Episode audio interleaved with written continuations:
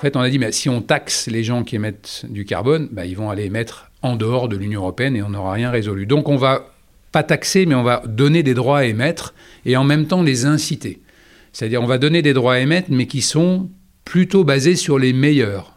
C'est-à-dire que si tu n'es pas dans les meilleurs, tu n'as pas suffisamment de droits à émettre. Donc il faut que tu ailles acheter ces droits à émettre supplémentaires sur le marché. Donc c'est un système qui est pensé de manière assez vertueuse en disant, si tu ne te rapproches pas des meilleurs, si tu fais pas d'efforts, eh ben, tu vas devoir euh, être, tu vas perdre en compétitivité de ta faute, entre guillemets, donc tu dois investir pour ça. Et puis tu dois euh, éviter d'aller acheter, donc te rapprocher des meilleurs, aller d'acheter ce qui te manque par rapport à ce qu'on va t'autoriser à mettre sur les marchés. Sauf que, avant, pour caler tous ces systèmes-là, ça a été compliqué. Et pendant un temps, il y a des systèmes de retournement de marché pour faire court.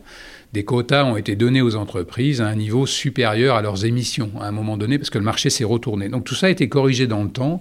Il y a eu les ETS 1, 2, 3, 4. on est dans le système 4. Et, euh, et là, du coup, euh, ça s'est rapproché. C'est-à-dire qu'aujourd'hui, véritablement, euh, les industries qui ne se rapprochent pas des meilleurs souffrent de ça et doivent aller acheter des quotas sur le marché. C'est ça qui est en train de, se passer. Et qui plus est, et en même temps, au fur et à mesure, évidemment, les deux sont liés, au fur et à mesure qu'on a rapproché, disons, la nécessité euh, d'émettre pour des, entreprises aux quotas qu'on leur donnait, bah, le prix, comme par hasard, il y avait moins de carbone sur le marché, le prix du carbone s'est envolé. Et contrairement à ce qu'on pourrait croire, j'ai souvent ces débats-là, une industrie comme la nôtre, très émissive, et je vais, je vais illustrer ça, elle est plutôt favorable à des prix du carbone élevés. Parce que sans prix du carbone élevé, c'est très difficile de justifier des investissements. Les investissements de décarbonation ne volent, comme on dit, que si le prix du carbone est élevé. Et donc mon groupe, qui, je disais, s'est lancé euh, dans cette aventure-là probablement un peu avant les autres, et en France, on est ceux qui investissons le plus, puisqu'on investit euh, un peu plus de 600 millions d'euros dans la décarbonation de nos usines, ce que j'appelle la phase 1 et 2. Et je peux expliquer ce que c'est. Après, il y a une phase 3 qui est, elle, beaucoup plus hmm. compliquée.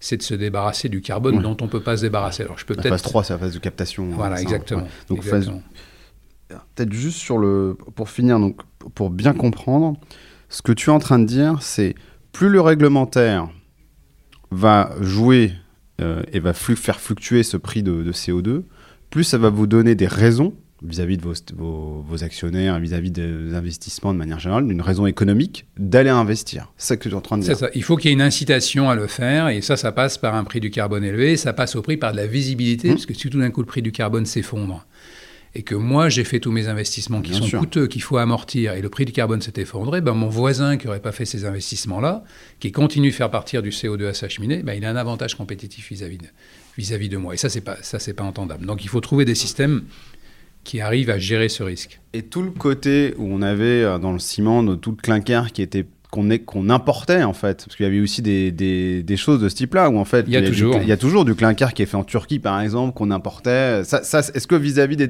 et après on finira sur ce sujet mais juste euh, est-ce que ça c'est des choses qui sont en train d'être euh, finies ou ça continue encore un peu? Alors alors là tu ouvres un autre sujet. Je veux pas je veux pas super complexifier le débat mais en fait, aujourd'hui, c'est toujours le cas. Aujourd'hui, si jamais j'ai une vision court-moyen terme, euh, j'ai pas intérêt à produire du clinker en France. J'ai vraiment pas intérêt.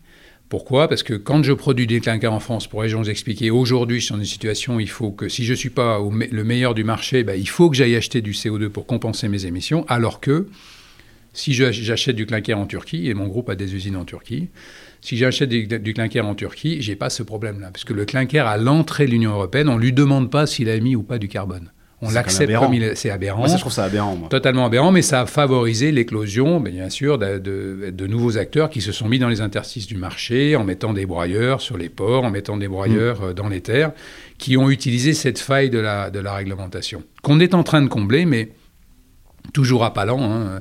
C'est toujours un peu le sujet qu'on a dès qu'on discute de, réglementation européenne, c'est appalant. Et on va mettre en place, euh, à partir de 2026, un nouvel règlement qui s'appelle euh, donc en français le MACF, mécanisme d'ajustement carbone aux frontières, en termes européens le CBAM, Carbon Border Adjustment Mechanism, qui dit en fait, au fur et à mesure, je vais taxer ou affecter euh, des, des, droits CO2 ou des émissions fictives de CO2 au, clinker qui va rentrer. C'est-à-dire, je vais le traiter comme s'il avait été fabriqué en France, ce qui n'est pas le cas aujourd'hui.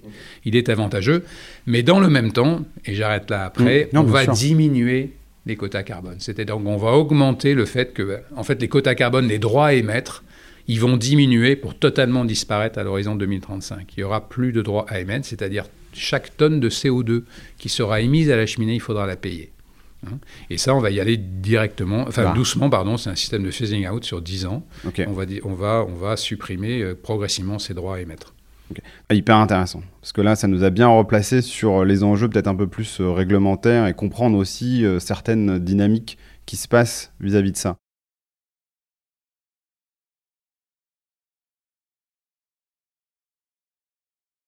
Au vu de cette, un peu, de cette vision à 2035, qu'il soit 2035 ou 2040 ou 2030, j'ai envie de dire, ça va dépendre un petit peu de chaque pays qui va derrière faire sa feuille de route. En plus, j'imagine, même si à 2035, il doit y avoir un peu une sorte, cette envie-là.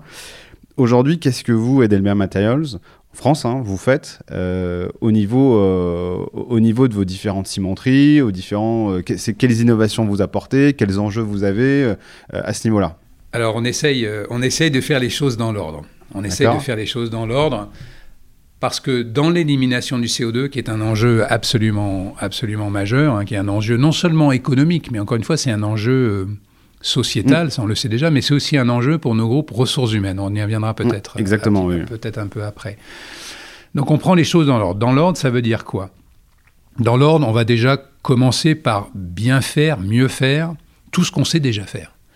Et tout ce qu'on sait faire aujourd'hui, c'est euh, éviter de consommer des combustibles fossiles.